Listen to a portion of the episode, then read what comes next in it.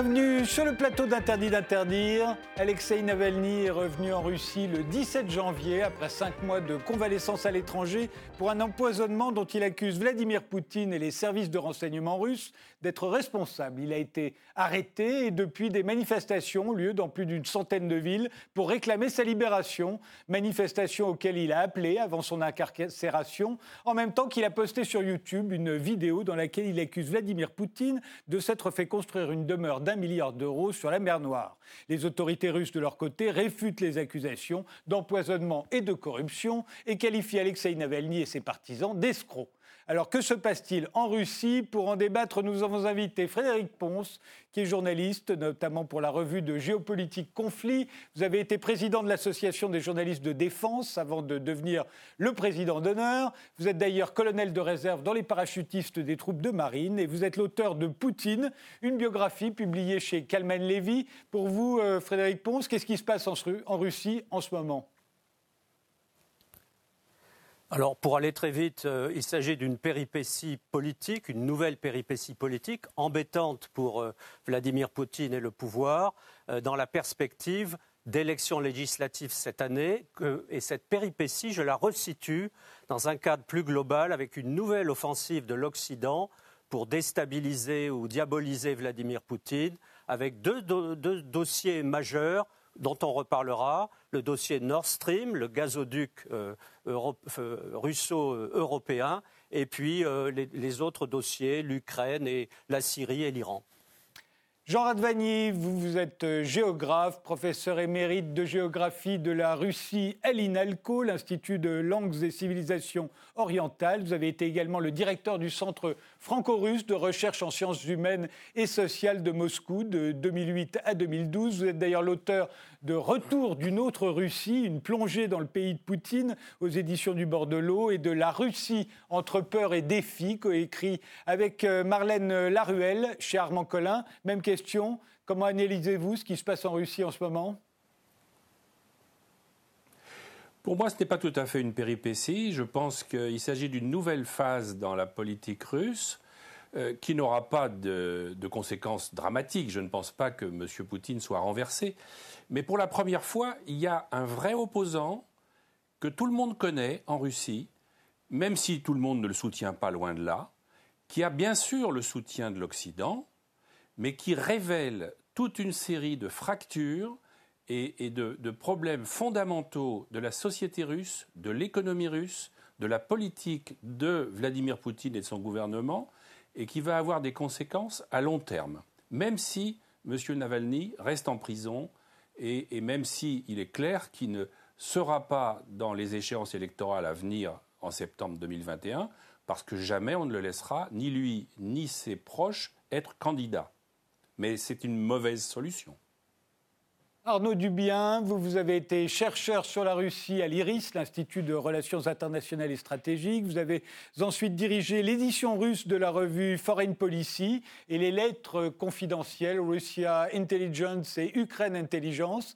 Vous avez été consultant sur la Russie pour le ministère de la Défense ou pour le ministère des Affaires étrangères, pour le Parlement européen ou pour de grands groupes industriels. Aujourd'hui, vous dirigez l'Observatoire franco-russe depuis 2012, date de sa création par le Conseil économique de la Chambre de commerce et d'industrie franco-russe. Votre dernier rapport a été publié fin 2019. Euh, pour vous, qu'est-ce qui se passe actuellement en Russie? On voit un mouvement de contestation euh, significatif, quoique pas inédit sous la présidence de Vladimir Poutine, puisqu'il y a eu des manifestations plus importantes euh, fin 2011, début 2012 par exemple. Euh, ce qui se passe est important parce que cela a été dit, il y a des échéances électorales cette année, des législatives en septembre, puis il y a un processus de transition, une succession, euh, euh, théoriquement en 2024, peut-être après. En tout cas, c'est un sujet qui perturbe les, élites russes. Euh, et qui est présent euh, à l'esprit de, l'ensemble des, responsables euh, à Moscou. Donc on n'est certainement pas à la veille d'une révolution. Je crois, comme l'a dit Jean Radvani, que Alexei Navalny n'a évidemment aucune chance d'accéder au pouvoir, pas seulement parce qu'il est empêché, mais parce qu'il n'incarne pas aujourd'hui une alternative crédible à Vladimir Poutine. Il ne bénéficie pas d'un soutien majoritaire au sein de la population, mais effectivement, c'est un facteur de turbulence qui révèlent des choses et qui pourraient être utilisées par d'autres acteurs dans ce contexte politique. Alors pour tous ceux qui nous regardent en ce moment et qui, pourraient se dire, tiens, pourquoi il n'y a pas un tel, pourquoi n'ont-ils pas invité une telle ou un tel euh, qu'ils sachent que nous avons invité beaucoup de monde, particulièrement chez euh, ce qu'on appelle les anti-Poutine, euh, et qui, la plupart, évidemment, ont refusé notre invitation. Alors je dis évidemment, mais ça n'avait rien d'évident, mais enfin, on s'y attendait un peu. Ils ont refusé. Voilà, donc le débat maintenant commence. vous venez de, dire, Arnaud Dubien, que ce n'étaient pas les plus grandes manifestations, que d'autres étaient plus importantes en 2011. C'est pourtant ce qu'on dit, que ce seraient les plus importantes manifestations non autorisée euh, en Russie euh, depuis euh, les 20 dernières années, donc depuis grosso modo l'arrivée au pouvoir de Vladimir Poutine. Ce n'est pas le cas d'après vous? Non, il y a eu des manifestations fin 2011, début 2012. pour contester les résultats des élections législatives. Elles étaient assez différentes, ces manifestations, dans le sens où elles étaient essentiellement moscovites. Elles ont réuni jusqu'à 100 000, 120 000 personnes. ce que l'on voit ces derniers jours, hier et le 23 janvier, c'est quelque chose d'un peu différent. Euh, des manifestations qui sont mieux réparties à l'échelle du pays, y compris dans des villes euh, réputées plutôt tranquilles. On voit une nouvelle génération de manifestants, beaucoup de primo-manifestants, des gens euh, parfois à la culture politique assez éloignée de ce qu'on qualifie d'intelligence traditionnelle. Donc c'est un phénomène assez intéressant, nouveau, mais qui, dans son ampleur, n'est pas forcément inédit. Les partisans de, Navalny euh, parlent de, 250 à 300 000 manifestants euh, dans tout le pays. Euh, qu'est-ce que vous en pensez, Jean Radvani? Oh, ça, c'est difficile de comptabiliser, comme d'habitude. Il y a les, comptabilités des, forces de l'ordre et les comptabilités de ceux qui, invitent à ces manifestations.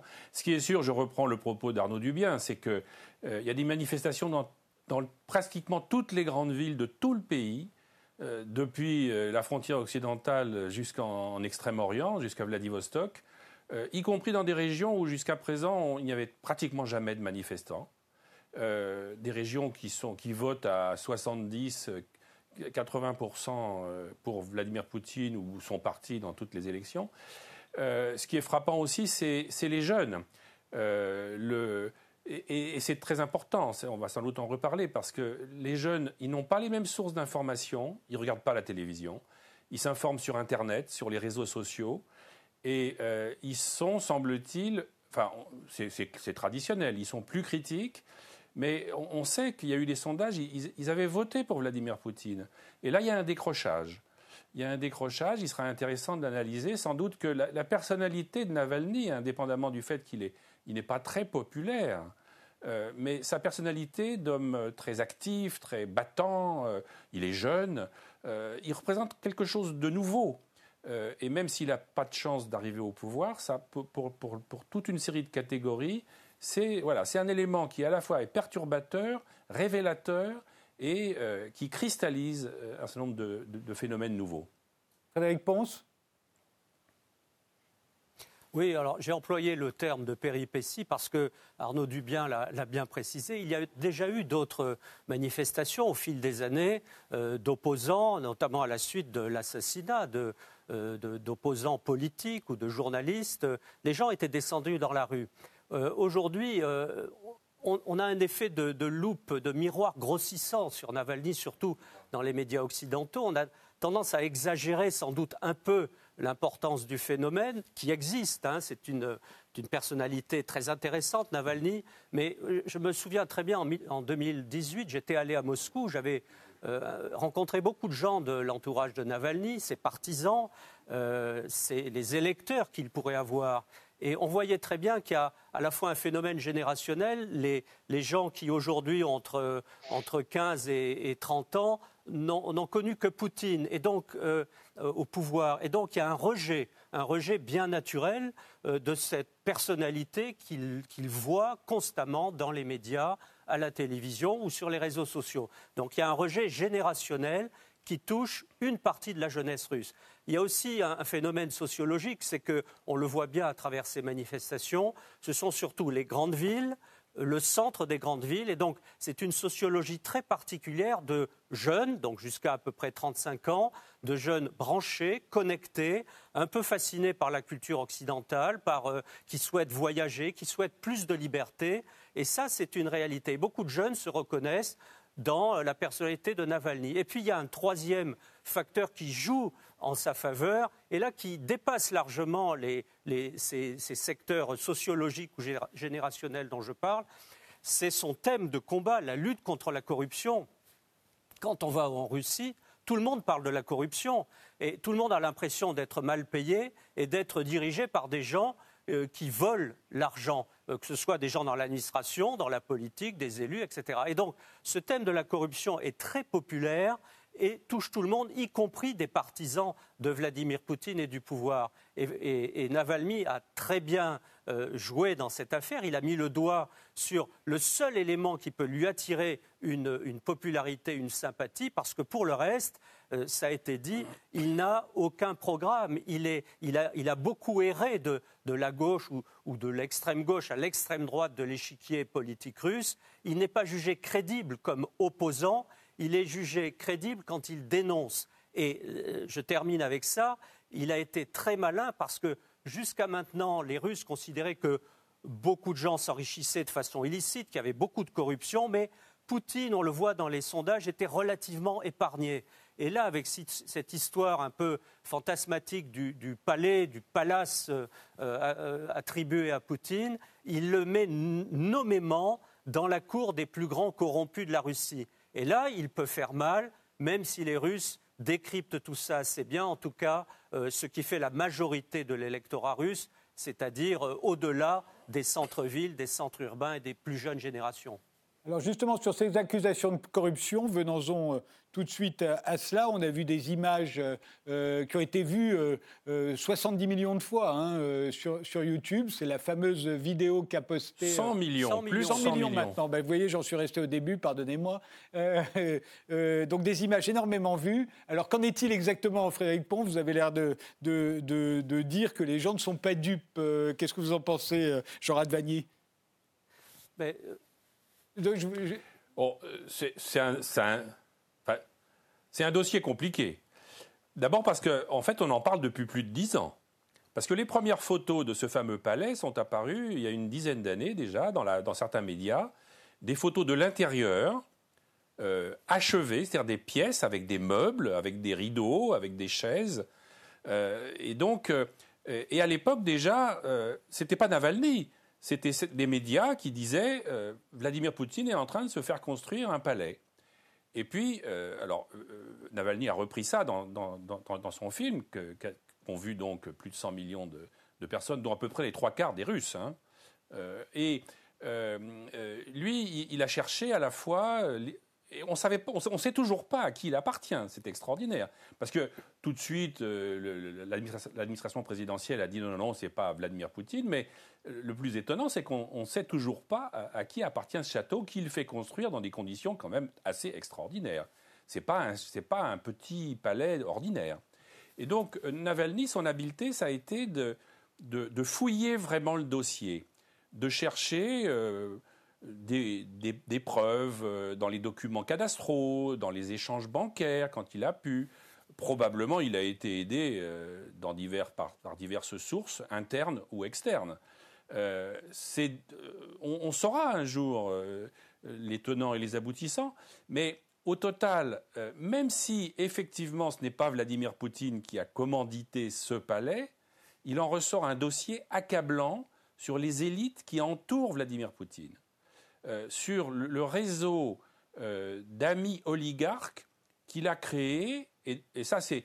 Navalny n'invente rien, parce que c'est quelque chose qu'on connaît depuis des années. Il y a eu plein d'articles là-dessus, sur euh, la façon dont il a créé un réseau de fidèles depuis sa période en Allemagne de l'Est, depuis sa période à Leningrad, Saint-Pétersbourg, et, ce sont des gens qu'on retrouve aujourd'hui à des postes clés dans les banques, dans l'énergie, dans les minerais, dans les métaux, dans l'import-export. Et Navalny les accuse de corruption.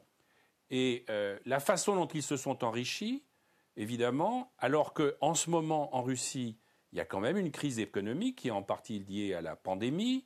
Euh, le niveau de vie de tous les Russes baisse, pas de tous, mais de la majorité. Euh, ils voient les, effets les révélateurs de, la crise du coronavirus sur le système de santé qui tient relativement bien à Moscou et dans les grandes villes, mais qui est complètement explosé dans les, dans les régions. Et donc, ça provoque un, un effet dévastateur, je pense. Euh, Jean Radvani, vous dites qu'on avait déjà vu ces photos, qu'il y a eu des articles, y compris dans les médias russes? Oui, bien sûr, bien sûr. Il y avait eu quelques photos parce que euh, il semble qu'à l'époque, c'est-à-dire il y a une dizaine d'années, il y a des travailleurs qui travaillaient sur ce chantier à l'intérieur qui avaient fait quelques photos. Et il y a des journalistes qui ont réussi à les acheter, ou enfin ils ont trouvé plutôt bien pour arrondir leur salaire sans doute de les vendre. Et donc ça avait circulé. Et il y avait des questions qui étaient posées à qui ça appartient.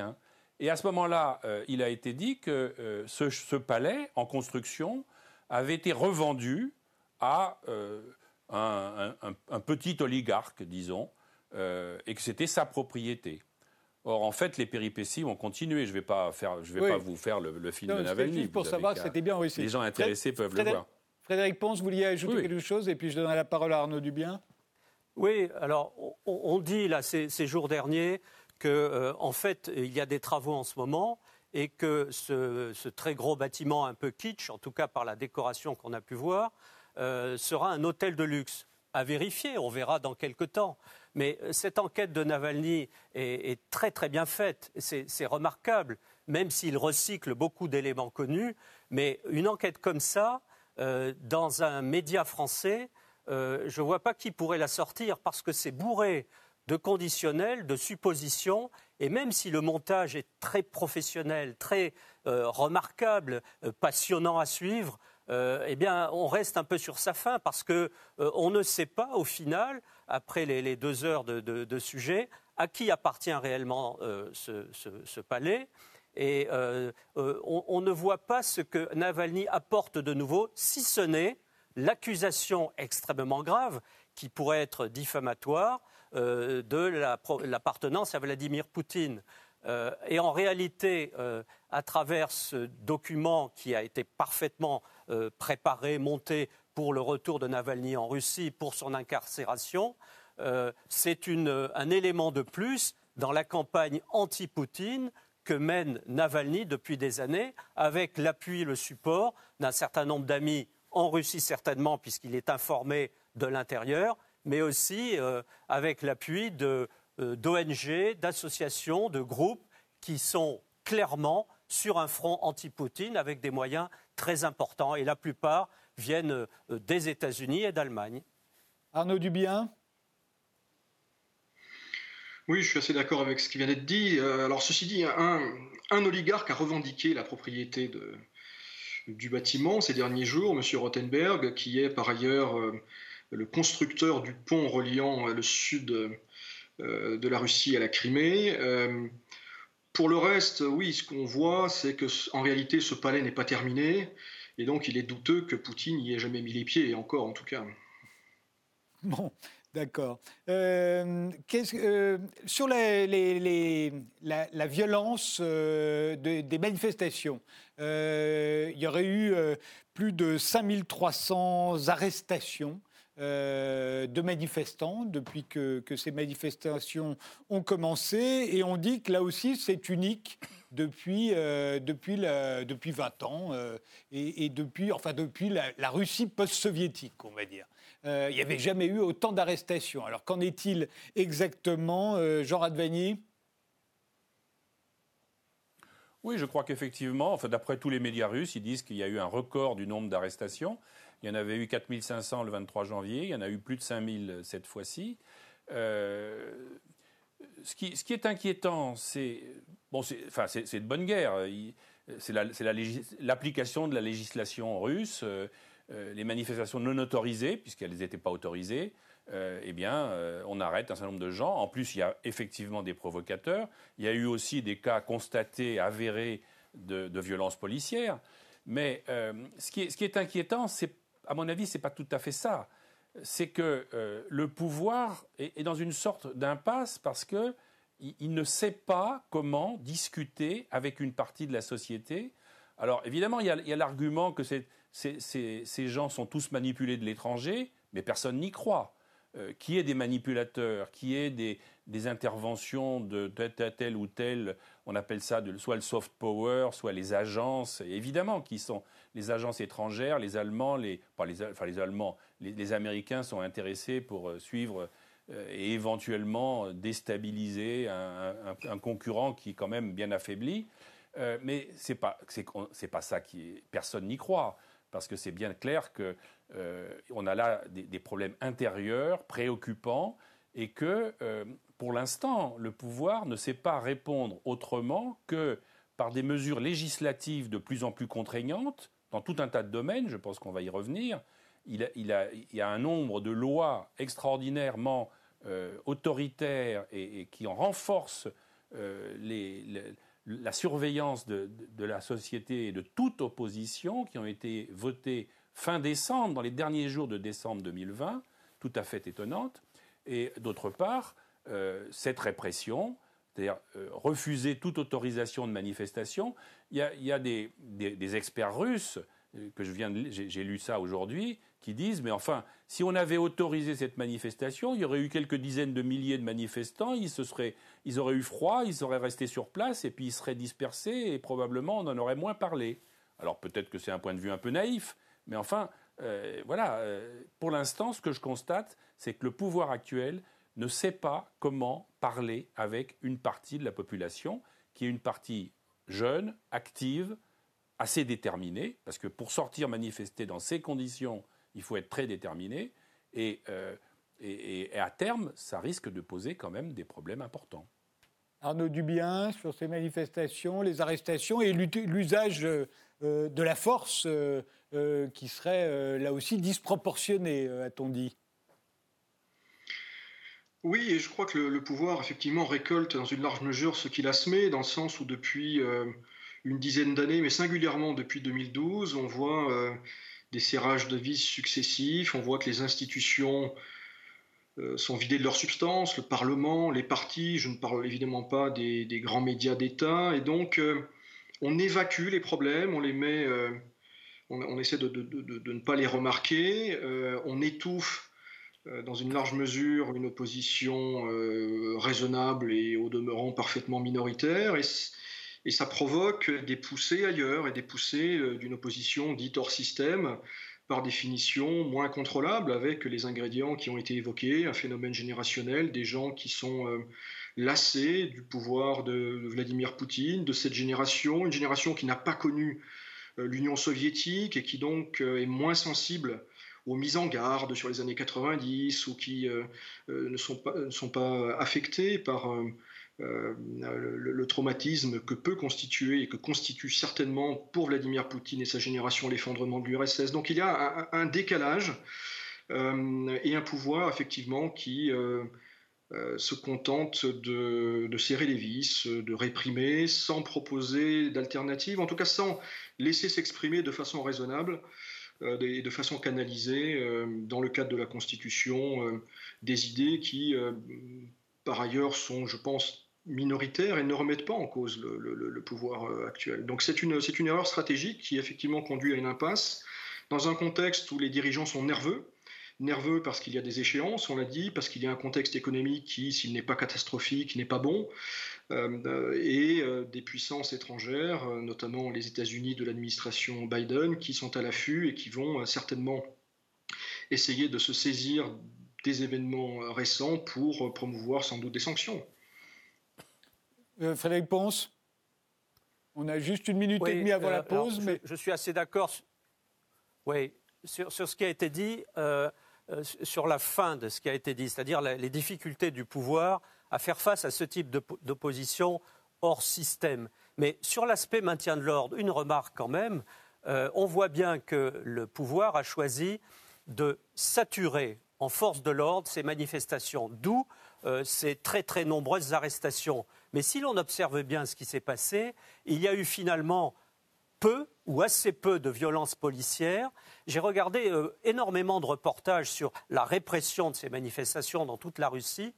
Croyez-moi, c'était beaucoup, beaucoup, beaucoup moins violent que la répression des manifestations des Gilets jaunes en France. On ne voit pas de blessés, quasiment pas, ou en tout cas l'opposition ne, les a pas montrés. On voit des gens emmenés manu militari avec une certaine fermeté, c'est vrai, mais sans violence excessive, me semble-t-il. En tout cas, je n'ai pas vu ces images. Et au, final, cette répression qui a été massive, parce qu'il y avait beaucoup de forces de l'ordre, s'est plutôt bien déroulée pour le pouvoir. Cela dit, ça ne veut pas dire que euh, eh les choses sont calmées pour autant. Et là, je rejoins euh, nos deux débatteurs sur les difficultés de l'administration actuelle, du pouvoir actuel, de gérer tout ça. Ils n'ont plus manifestement de, euh, contacts ou suffisamment de contacts dans ces nouvelles générations pour les comprendre, pour essayer peut-être de les retourner de façon machiavélique. Et tous les pouvoirs le font. Mais ils n'en ont pas les moyens. Et à l'heure actuelle, le pouvoir répond par un juridisme électoral, un juridisme policier, pour neutraliser tout avec l'objectif de mettre Navalny clairement en prison à l'ombre, en tout cas avant les, les élections législatives qui arrivent. On fait une pause, on se retrouve juste après.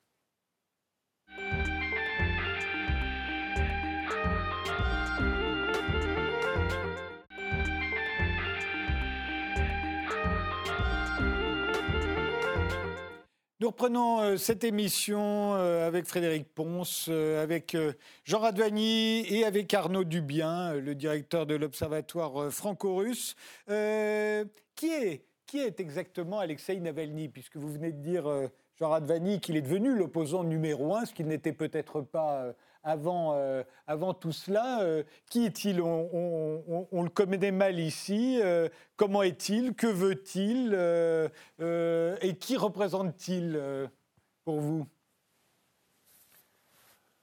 Oh, C'est un jeune avocat brillant, très qui a, qui a travaillé dans des, dans des domaines assez divers, y compris dans les affaires, et du coup, il a un procès suspendu comme avocat d'affaires il a été aussi, il a eu, tout à l'heure ça a été dit, il a eu une trajectoire politique assez, assez diverse, assez compliquée. Euh, et il a été à un moment donné très proche des milieux nationalistes euh, plus. Alors c'est difficile en Russie, on est toujours, on hésite toujours à qualifier euh, certains mouvements de droite ou de gauche parce que c'est pas très clair. La classification n'est pas forcément la même qu'en France. Moi, je dirais plutôt de droite, mais et très très très très euh, comment dire, il a beaucoup d'imagination et il a trouvé un moyen tout à fait euh, pertinent d'attaquer le système politique de Vladimir Poutine par ces phénomènes de corruption, mais d'une façon extrêmement concrète,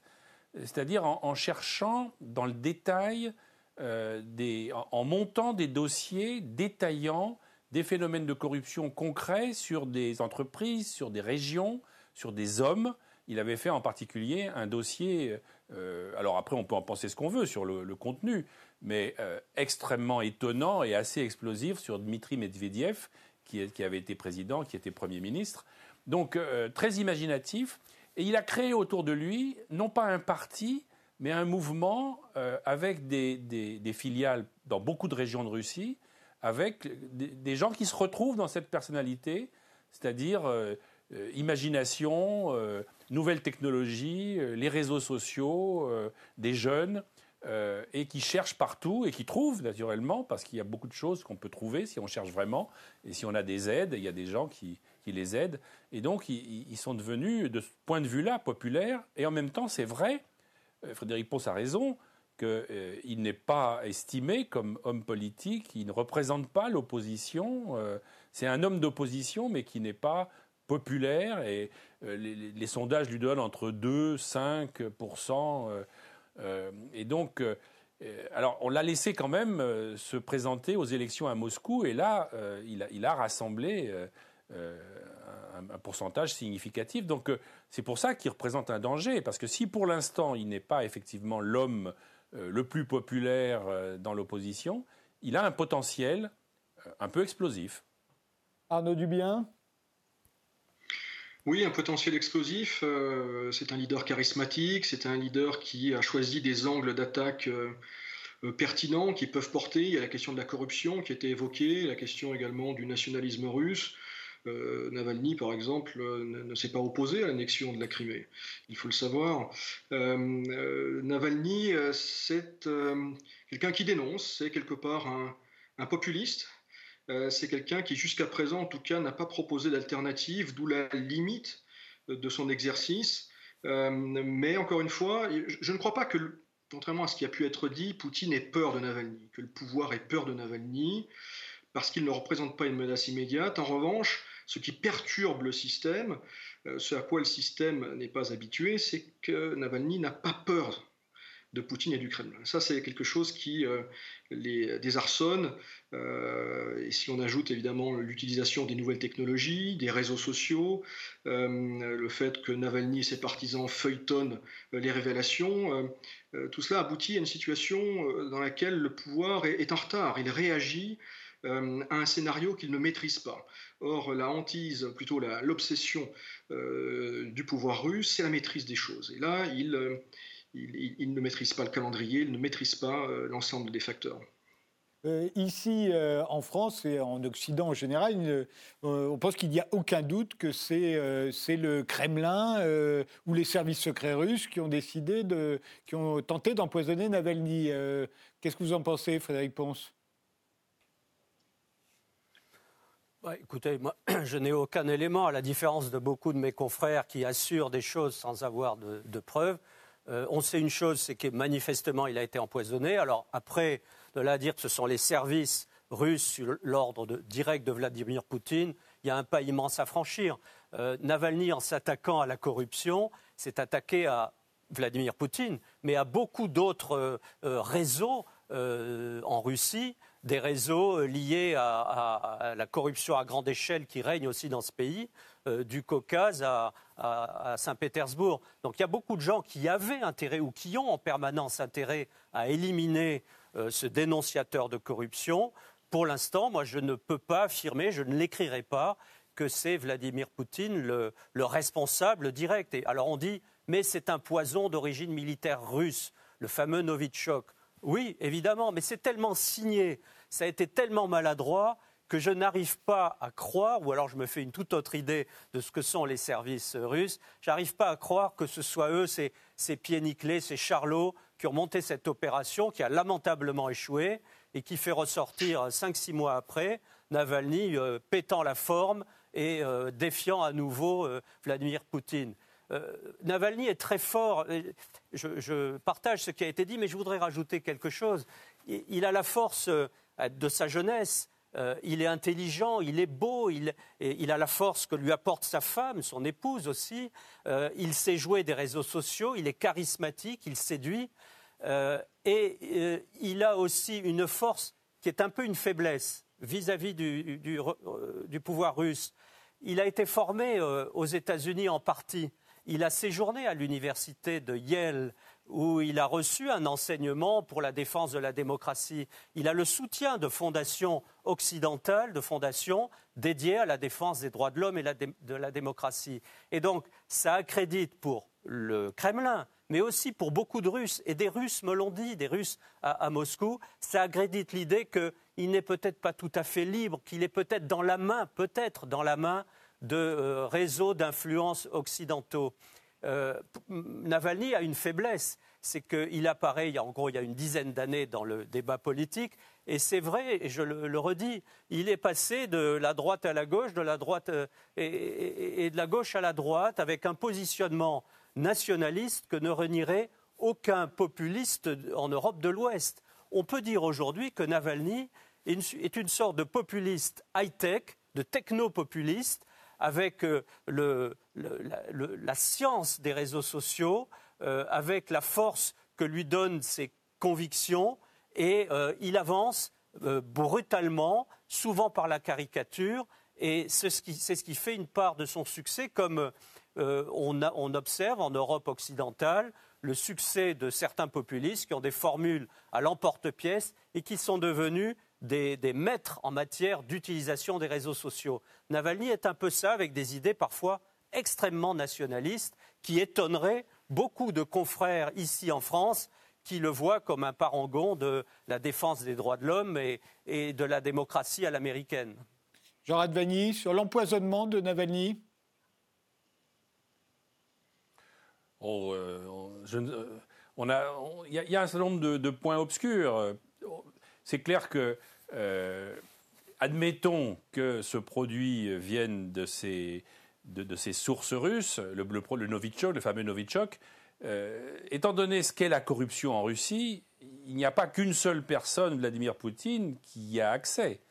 Et j'imagine effectivement que c'est une des hypothèses, c'est que euh, d'autres, que ce soit des oligarques ou que ce soit des, lobbies ou que ce soit des, gens qui ont effectivement été attaqués euh, par les enquêtes de, Navalny, qui puissent euh, trouver le moyen d'accéder à ce produit et de, faire en sorte que telle ou telle équipe, alors parce que Navalny, il a sorti un autre film entre-temps. Il a fait cette interview incroyable d'un des responsables du FSB, euh, se faisant passer pour quelqu'un d'autre, et, qui lui, lui donne un certain nombre d'éléments sur, sur ce qui se serait passé. Moi, je mets tout au conditionnel. Je suis comme Frédéric Ponce, je n'ai pas les éléments. Alors, les Russes, les Russes disent autre chose. Ils, accusent les Allemands de ne pas fournir le dossier médical de, Navalny. Là-dessus non plus, je n'ai pas d'éléments. Euh, donc, euh, peut-être qu'on aura des éléments supplémentaires. Pour l'instant, euh, voilà. Il y, a ces accusations, elles sont graves. Lui a décidé d'accuser frontalement Vladimir Poutine, mais ça fait partie de, de sa stratégie. Euh, évidemment, et, ça attire l'attention d'autant plus. Après, il va y avoir sans doute des sanctions, euh, on va en parler. Arnaud Dubien, pour vous, euh, Vladimir Poutine aurait eu un intérêt à, vouloir éliminer Navalny? On ne peut avoir des convictions, aucune certitude. Personnellement, je ne crois pas à, l'hypothèse d'un ordre explicite de Vladimir Poutine pour éliminer Alexei Navalny. En revanche, je trouve que les, les révélations qui ont été faites au mois de décembre euh, par certains médias occidentaux euh, quant à l'implication de certains agents russes me paraissent crédibles. Et on peut parfaitement imaginer, et c'est pas beaucoup plus rassurant d'ailleurs, euh, que certaines unités de services russes s'engagent dans des opérations d'élimination sans ordre du chef de l'État. Et, et, alors, pour quelle raison est-ce que Alexei Navalny est revenu en Russie alors qu'il savait qu'il serait qu'il serait arrêté, que vous avez l'air de dire tous les trois qu'il risque de passer assez longtemps en prison, en tout cas qu'il ne pourra pas euh, espérer se présenter aux prochaines élections. Euh, quel, est, son intérêt là? Est-ce qu'il n'aurait pas mieux fait de rester en Occident, justement? Euh, Pourquoi est-il rentré en Russie, Frédéric Ponce? Ben, Tout simplement parce que la légitimité de son combat politique, c'est de se trouver en Russie, précisément en Russie. Euh, il, a observé ce que sont devenus les opposants qui ont choisi l'exil et qui ont essayé de monter en exil des mouvements d'opposition à Vladimir Poutine. Ils sont quasiment tous oubliés. En tout cas, ils ne pèsent absolument rien. Il savait qu'en rentrant en Russie, il risquait énormément, et en cela, il faut reconnaître son courage et celui de son, épouse.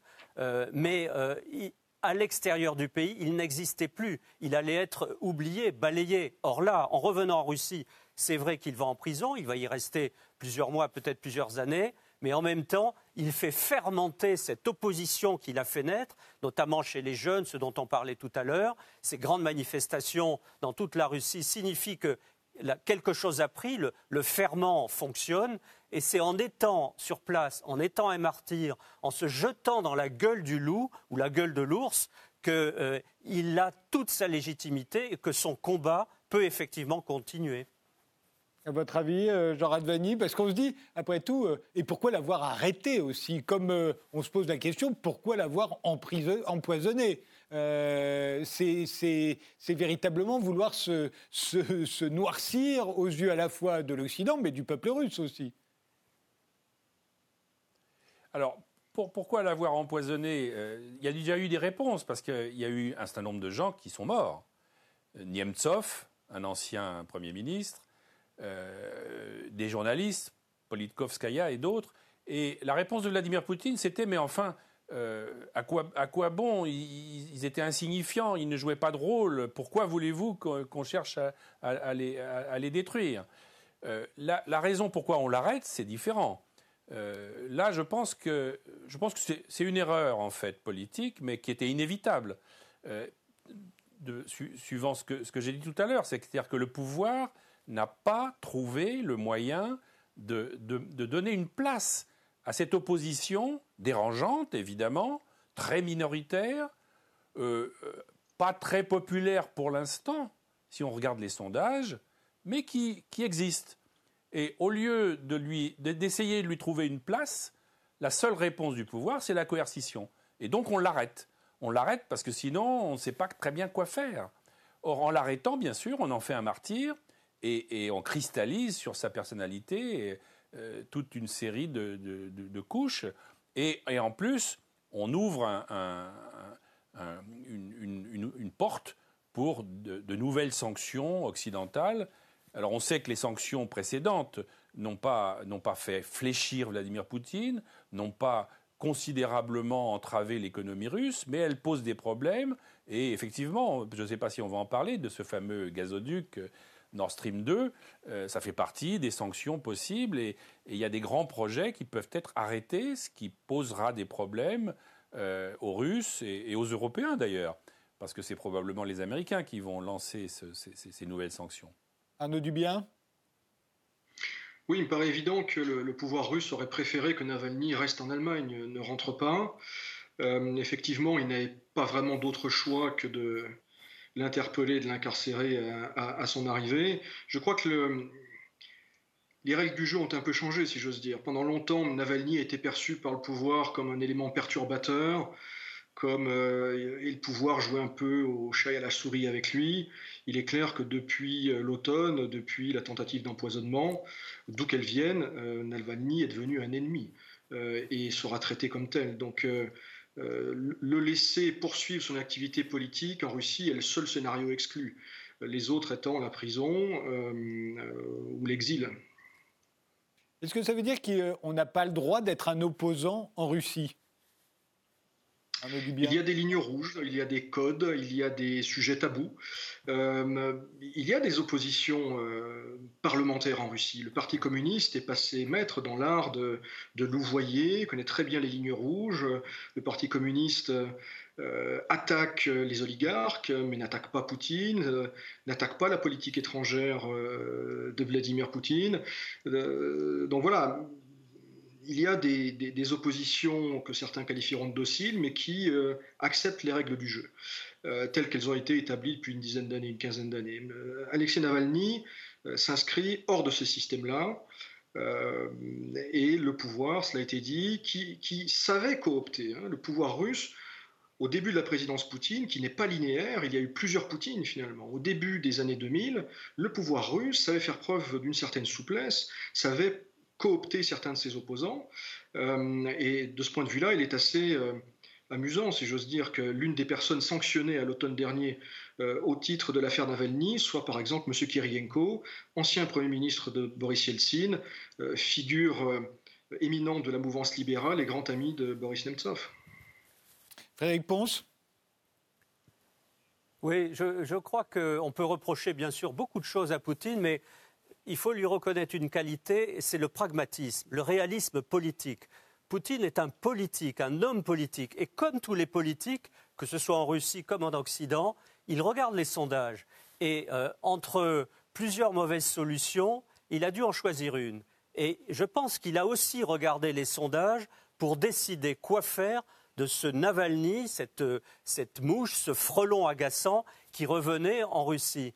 Eh bien, les sondages, euh, y compris euh, ceux faits par les, instituts de sondage les plus respectables, ou en tout cas les plus reconnus selon nos critères en Occident, les sondages euh, font plafonner Navalny en termes de popularité ou de crédibilité à 2, 3, 4 ça, ça va monter peut-être un peu avec ce qui s'est passé, ce retour mouvementé, mais en termes de popularité et de crédibilité, il est très très bas.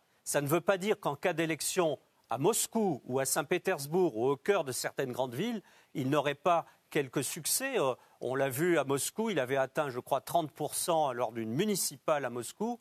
Mais au niveau national, il reste extrêmement bas. C'est ce que disent de façon constante les sondages. Et euh, entre deux mots, eh Poutine et ses conseillers ont choisi sans doute le moindre, c'est-à-dire euh, d'encaisser une petite tempête mais de le mettre à l'ombre quelque temps, le temps peut-être de le faire oublier, en tout cas qu'il ne gêne pas le jeu politique traditionnel, notamment de l'opposition traditionnelle, ce qui vient d'être dit, dans la perspective des élections législatives de, l'automne. Jean Radvani, qu'est-ce qui risque de se passer maintenant, d'après vous? On peut, on peut, penser qu'effectivement, euh, Navalny va rester en prison, au moins jusqu'à l'automne, puisque les, élections législatives vont venir. Euh, il peut y avoir quelques récidives de manifestations. Euh, en fait, je pense que les, problèmes vont se déplacer. Les problèmes vont se déplacer parce qu'il faut quand même se souvenir qu'on est dans une période de pandémie, que la situation du virus, alors, il y, a, des signaux contradictoires. Il y a un petit allègement sur Moscou, euh, mais le, virus est encore très actif dans toute la Russie. C'est préoccupant dans beaucoup de régions où le système médical s'est effondré, ne, peut pas répondre, et donc il y a beaucoup de morts. Euh, après, beaucoup d'hésitations, le pouvoir a dû reconnaître que les chiffres qu'il avait donnés de, morts par, le virus sont faux. Euh, c'est assez étonnant parce que Vladimir Poutine a continué de dire non, non, nous sommes parmi les pays qui ont le mieux résisté. Or, le, Goscomstat, l'Institut des, statistiques, a, révélé, comme il le fait tout le temps, heureusement, on n'est plus à la période de Brejnev où quand un chiffre gênait, on le supprimait. Là, ils ont publié le nombre de morts dans toute la Russie pratiquement sur l'année 2020 et on s'aperçoit qu'il y a une surmortalité très importante et on, sait, ils ont reconnu qu'une bonne partie de cette surmortalité, c'était la vraie mortalité, les vrais chiffres de mortalité du virus. Donc il y a ça qui n'est pas réglé. Et puis il y a la situation économique qui n'est pas catastrophique, comme l'a dit Arnaud Dubien, mais qui est préoccupante. Parce que euh, euh, effondrement des investissements étrangers, alors on verra, c'est peut-être conjoncturel, on est quand même dans une situation mondiale très particulière. Euh, effondrement du niveau de vie, enfin effondrement, baisse du niveau de vie, baisse des, revenus. il y a beaucoup de, Russes, on n'a pas les réseaux de protection qu'on a en France. Il y a beaucoup de Russes qui étaient, qui étaient payés en entier ou en partie au noir ou par différentes façons. Du coup, ils ont perdu tout ça. Euh, il y a quelques, et, il n'y a pas eu de politique sociale. Alors peut-être qu'il va le faire pour les élections à venir. C'est-à-dire, il n'y a pas eu de relance importante au niveau des aides sociales pour les catégories euh, euh, qui sont touchées par cette crise. Donc, on a un contexte économique et politique et démographique qui s'est durci et, qui va avoir des conséquences. Et c'est ça qui va jouer peut-être davantage. Alors, est-ce que Navalny va être capable, ou son mouvement, de, passer de cette dénonciation de la corruption à une démarche un peu plus active sur ces sujets-là, euh, pour l'instant, il ne l'a pas fait et c'est pas sûr qu'il puisse le faire. Mais il y a peut-être d'autres partis qui vont essayer d'en profiter un petit peu. Arnaud Dubien? Oui, effectivement, la situation socio-économique, c'est à mon avis le, facteur à suivre. Euh, il faut se garder de l'image d'une économie russe qui se serait effondrée. Non, la Russie s'en tire plutôt bien en réalité euh, en 2020 avec une récession qui sera limitée à 3%. Euh, si on compare aux 8% de, la France, on voit que c'est bien mieux. Mais cela a été dit, cela n'enlève pas les problèmes récurrents que sont les inégalités sociales. Ça, c'est quelque chose, et les inégalités de revenus, c'est quelque chose qui est très visible, qui est très mal accepté en Russie. De ce point de vue-là, il y a une vraie similitude entre euh, je dirais, les mentalités françaises et russes. Et, de ce point de vue-là, ce que dit Navalny, mais ce que disent aussi les communistes et d'autres sur l'oligarchie, ça peut porter. Euh, il, y a, il y a eu, il faut s'en souvenir, et c'est pour ça que, à mon avis, Poutine euh, parvient à se maintenir encore de façon très, très réelle dans les sondages. Il y a eu une décennie dorée en Russie entre 1999 et 2008.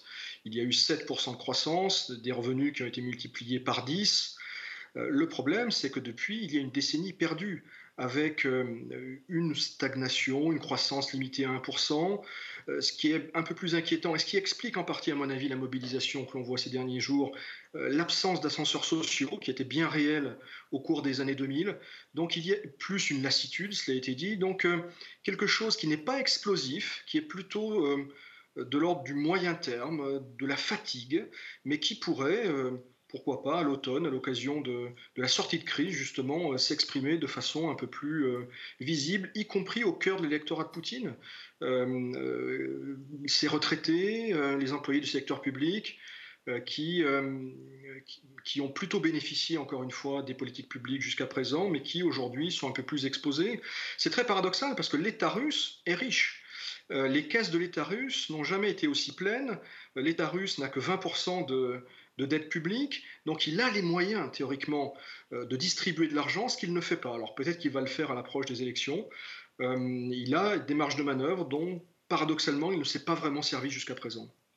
Frédéric Ponce oui, alors j'ajoute une chose, je crois, et Arnaud Dubien le sait, le sait je crois aussi, enfin, euh, le FMI vient de sortir des, prévisions de croissance pour la Russie qui sont euh, sur 2021 et 2022 de 3% et, ou un peu plus, ce qui euh, ferait envie à beaucoup de, pays de, la vieille Europe. Euh, je voudrais dire que pour comprendre cette affaire Navalny, en fait, il faut sortir de la Russie. Parce que cette affaire Navalny est une affaire à plusieurs étages. le premier étage, Navalny, son retour en Russie, a été allumé. il fallait mobiliser en Russie euh, agacer, déstabiliser, faire douter peut-être une partie de l'établissement politique russe. Ça, c'est le premier étage. Mais le deuxième étage est en train d'être allumé, c'est euh, l'étage qui est allumé de l'extérieur. Et c'est peut-être ça qui y a derrière cette affaire Navalny, parce qu'on on situe cette affaire dans le cadre de relations internationales extrêmement euh, compétitive entre la Russie et euh, l'Europe et, les États-Unis. Eh bien, ce deuxième étage, c'est euh, à la fois le dossier des sanctions et le dossier de ce fameux gazoduc Nord Stream 2, 1230 km sous la Baltique, de la Russie à l'Allemagne. Les Américains en ont fait un casus belli avec l'Europe. Ils ont dit très clairement, et Joe Biden l'a dit, ce gazoduc est une très mauvaise affaire pour l'Europe ça veut dire aussi pour les États-Unis, il n'est pas question euh, qu'il soit, qu'il aille au bout ce chantier.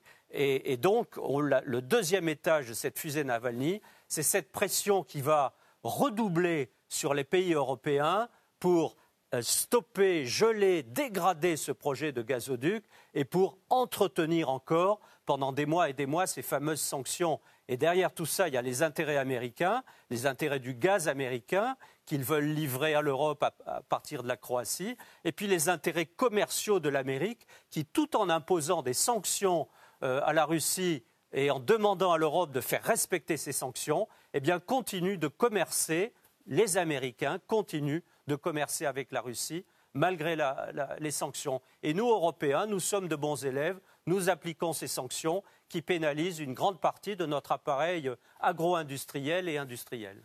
Vous êtes d'accord, Arnaud Dubien Il nous reste 40 secondes? Oui, absolument. Je crois que l'une des constantes de la politique américaine depuis Obama, en réalité, c'est de d'œuvrer un découplage entre euh, la Russie et, le reste de l'Europe. Euh, la crise ukrainienne, de ce point de vue-là, a été du, pain béni. On voit que dans ce contexte, euh, les intérêts français en particulier ont, beaucoup souffert, les intérêts industriels, agricoles, et la question de la, souveraineté se pose très directement à la lumière de, de ces sanctions. Je vous remercie tous les trois d'avoir participé à cette émission. Merci de nous avoir suivis et rendez-vous au prochain numéro.